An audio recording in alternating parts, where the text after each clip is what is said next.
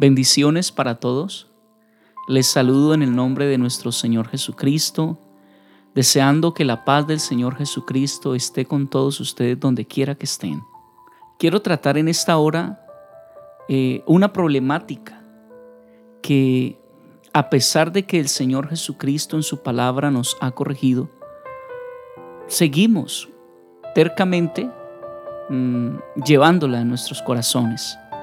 Y el deseo de Dios en esta hora es que comprendamos que Él quiere que nosotros salgamos de ese problema para que podamos comprender que la iglesia del Señor es una sola y que Él desea que trabajemos por su reino y para su reino. Y quiero tomar una porción de la palabra de Dios para desenvolver este tema y está en el Evangelio según San Marcos, capítulo 9, verso 38, que titula El que no es contra nosotros, por nosotros es. Dice la palabra de Dios en el nombre del Señor Jesucristo. Juan le respondió diciendo, Maestro, hemos visto a uno que en tu nombre echaba fuera demonios, pero él no nos sigue y se lo prohibimos porque no nos seguía. Pero Jesús dijo, no se lo prohibáis, porque ninguno hay que haga milagro en mi nombre que luego pueda decir mal de mí. Porque el que no es contra nosotros, por nosotros es. Este asunto, como podemos ver, viene de, de siglos atrás aun cuando el Señor Jesucristo estaba con los discípulos, enseñándoles. Y a pesar de que está escrito en la palabra de Dios, vuelvo y repito lo que dije anteriormente, nosotros los hombres persistimos en ello. ¿Y qué es lo que Juan transmite?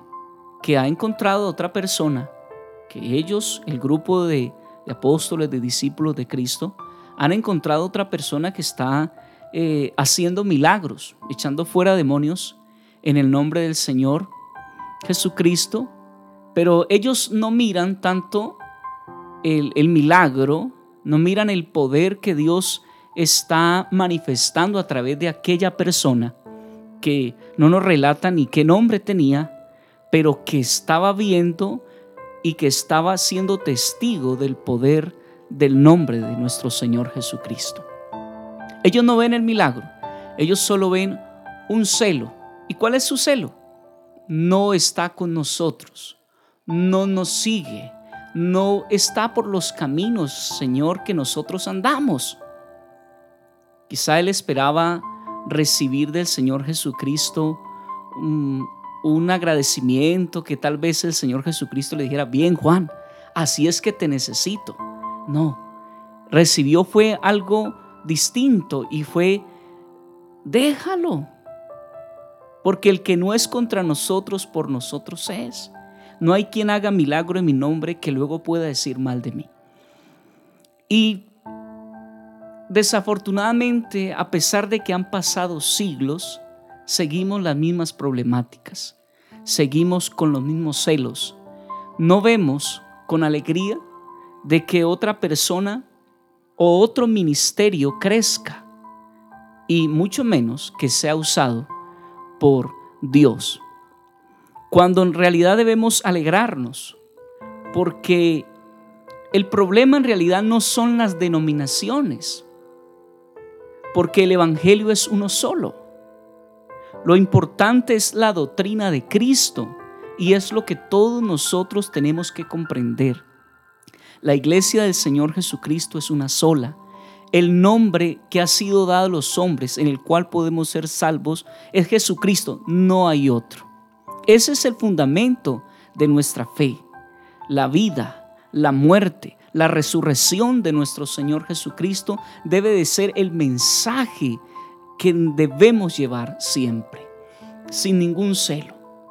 Y el apóstol Pablo comprendió este tema tanto que cuando él habla a, los corintios, cuando él escribe la carta de Primera de Corintios, en su saludo expresa estas palabras preciosas que dice así, Pablo, llamado a ser apóstol de Jesucristo por la voluntad de Dios y el hermano Sóstenes, a la iglesia de Dios que está en Corinto, a los santificados en Cristo Jesús, llamados a ser santos con todos los que en cualquier lugar invocan el nombre de nuestro Señor Jesucristo, Señor de ellos y nuestro. Qué hermoso poder comprender que el Espíritu Santo nos quiere llevar a una altura donde podamos comprender que esta obra es de Dios y no es de los hombres. Cuando nosotros peleamos por celos religiosos, por celos denominacionales, estamos haciendo un daño a la gente. La palabra de Dios dice que en esto conocerán que somos sus discípulos, que somos sus hijos, que somos sus enviados, en que nos amemos los unos a los otros. Hoy, desafortunadamente, hemos hecho un daño a la predicación del Evangelio por tanta religiosidad, por querer defender más un rótulo, un título, que en realidad defender el Evangelio de nuestro Señor Jesucristo. El apóstol Pablo dice en Romanos 1:16, porque no me avergüenzo del Evangelio, porque es poder de Dios para salvación a todo aquel que cree. Eso es el Evangelio, el poder de Dios para salvación a todo aquel que cree. Y es lo que tenemos que transmitir. Debemos alegrarnos que podamos hablar del Evangelio sin ningún celo religioso. Tenemos que tener celo por la doctrina. Tenemos que tener celo por la sana doctrina.